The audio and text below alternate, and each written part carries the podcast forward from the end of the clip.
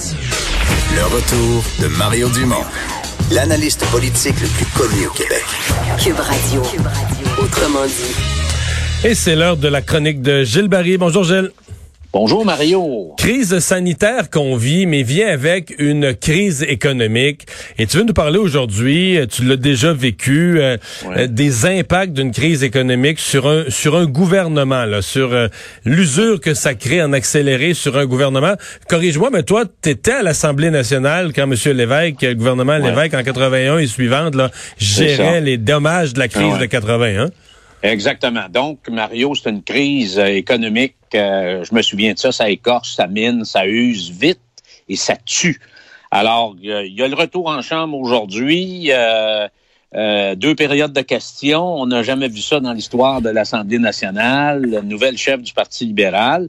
François Legault aussi, dans un sondage ce matin, qui a quand même un taux de satisfaction à 77 mais il y a devant lui une première vague euh, du coronavirus puis qui démarre pas à Montréal. Il y a une deuxième qui est en attente et une crise économique qui est sans précédent dans l'histoire du Québec. Le ministre des Finances l'a confirmé aujourd'hui. C'est la pire depuis la Seconde Guerre mondiale. Et hier, le premier ministre Mario a confirmé qu'on s'enlignait sur un déficit de 14 milliards de dollars. Donc, c'est une deuxième moitié du mandat de la CAC qui, tant qu'à moi, commençait aujourd'hui, là. Ouais. Qui, va être, euh, qui va être marqué par ça. Hein. Lucien Bouchard, je lisais dans un, article, Lucien Bouchard qui disait, en parlant de M. Legault, le reste de son mandat ne sera teinté que de ça, que de cette nouvelle réalité sanitaire et économique. Tu es d'accord avec ça?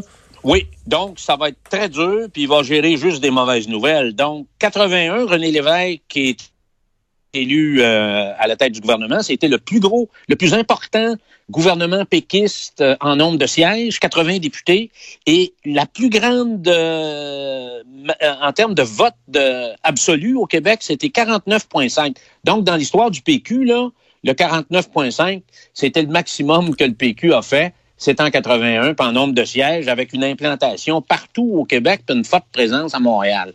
Alors, quelques mois après Mario, puis je me rappelle du premier caucus au Concorde, on commence à nous dire que ça va aller mal. Les taux d'intérêt, euh, alors la crise montait, alors on a été frappé de plein fouet en, fin 81 par une crise économique avec des taux d'intérêt de 20% Chômage a oscillé entre 15 et 23 l'économie s'est effondrée. Le chômage, deux ans et demi. Le chômage chez les jeunes. Tu sais que tu étais impliqué dans un mouvement jeunesse à l'époque, le chômage chez les jeunes, c'était 83, 4, épouvantable. Les, un gradué universitaire ne euh, trouvait pas d'emploi, c'était quand même impensable. Absolument pas, Mario. Alors, c'est une crise très dure, puis il y avait trois mots qui teintaient euh, ce deuxième mandat, c'était couper, couper et coupé.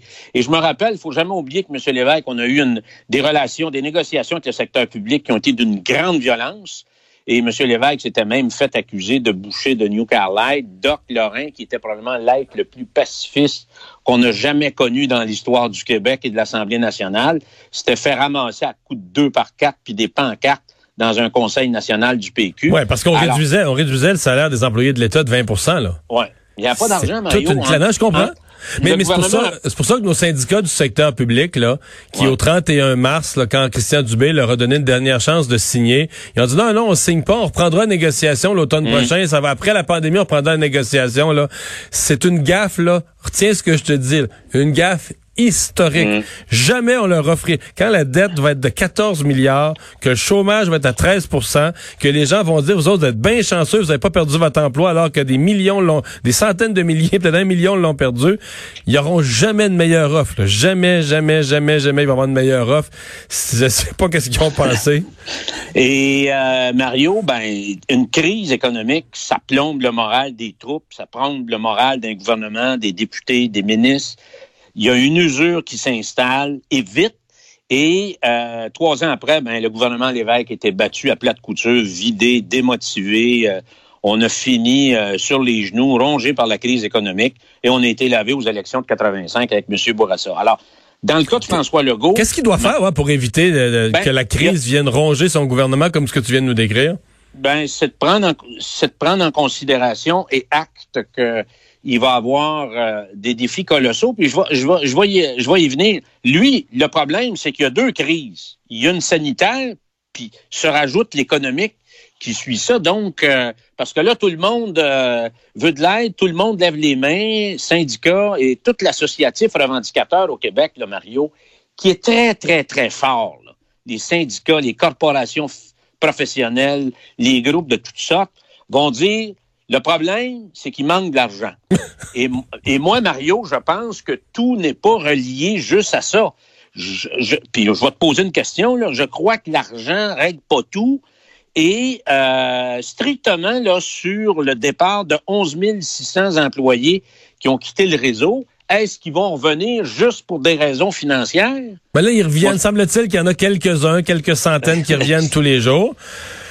Mais euh, ça, juste ça, ça soulève. Il y en a qui sont malades vraiment, là, mais ça soulève beaucoup de questions sur la, facilité au Québec à la facilité au Québec à n'importe quel moment de décider. Moi, je prends mes journées de maladie. Il y en a qui ont des 20, 30, 40 journées de maladie d'accumuler. Fait qu'au moment, c'est triste à dire hein, parce qu'on veut pas parler contre des gens qui travaillent dans la santé. Mais, mais tu sais, toi et moi, c'est quelque chose là. Au moment où on a, le, mettons que les pompiers de la SOP-feu Mettons qu'au Québec, l'été est sec, OK? Ou l'été proche, l'été 2022 est sec terriblement, puis il y a les pires feux de, feu de forêt. Puis les pompiers de la Sub-Feu, là, sont deux, 200 quelques, là, la moitié décède. Ah, moi, j'ai bien des journées de vacances d'accumuler, tout ça, je pars. Qu'est-ce qu'on va dire? Ah, écoute, penses-tu que nos agriculteurs peuvent partir, Mario? on récolte pas cette année. On, va, on va prendre on va prendre l'assurance récolte, puis là, on est fatigué, on récolte pas. That's it. Alors, est-ce qu'on va augmenter, parce que tout le monde va crier à l'argent, l'argent, l'argent et plus d'argent, est-ce qu'on va augmenter l'impôt et les taxes des Québécois pour remettre un 2 à 5 milliards dans un système de santé qui nous en coûte 40 déjà, sans régler les problèmes d'organisation, Mario? pour faire, pour faire un peu plus de ce qui marche pas. À santé éducation, c'est 70% du budget du Québec. Alors, les marges de manœuvre sont plus là.